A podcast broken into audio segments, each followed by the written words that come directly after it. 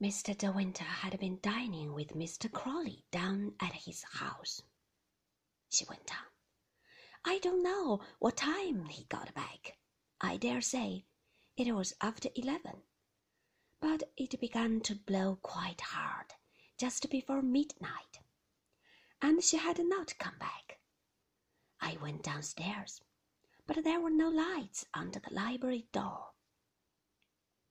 I came upstairs again and knocked on the dressing room door.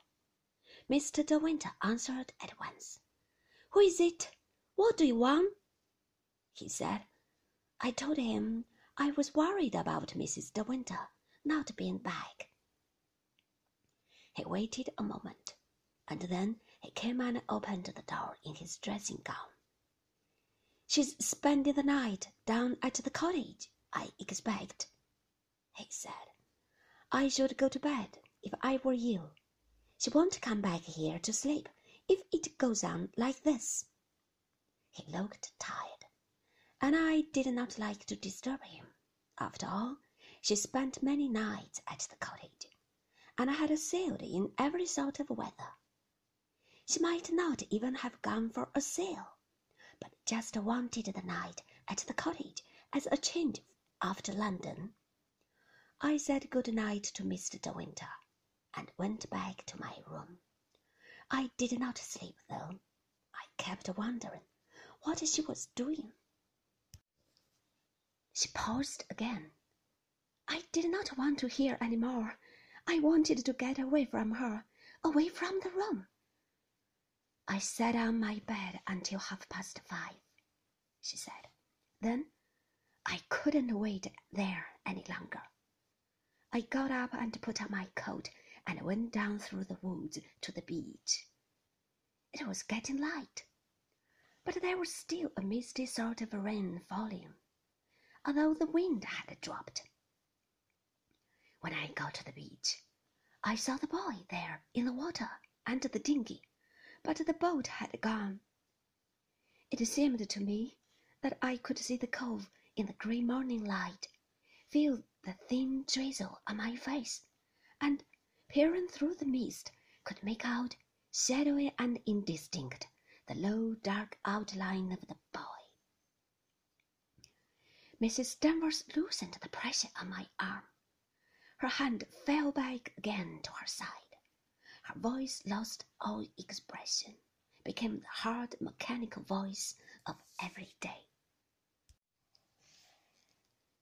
One of the life buoys was washed up at Kerrith in the afternoon, she said, and another was found the next day by some crabbers on the rocks below the headland. Bits and pieces of rigging, too, would come in with the tide. She turned away from me and closed the chest of drawers. She straightened one of the pictures on the wall. She picked up a piece of fluff from the carpet. I stood watching her, not knowing what to do. You know now, she said, why Mr. De Winter does not use these rooms any more. Listen to the sea. Even with the windows closed and the shutters fastened, I could hear it. A low, sullen murmur as the waves broke on the white shingle in the cove. The tide would be coming in fast now, and running up the beach nearly to the stone cottage. He has not used these rooms since the night she was drowned, she said. He had his things moved out from the dressing room. We made up one of the rooms at the end of the corridor. I don't think he slept much even there. He used to sit in the armchair there would be cigarette ash all round it in the morning, and in the daytime Frith would hear him in the library pacing up and down, up and down, up and down. I could see the ash on the floor beside the chair. I too could hear his footsteps, one, two, one, two, backwards and forwards across the library. Mrs. Danvers closed the door softly between the bedroom and the anteroom where we were standing, and put out the light. I could not see the bed any more, nor the night dress case upon the pillow, nor the dressing table, nor the slippers by the chair.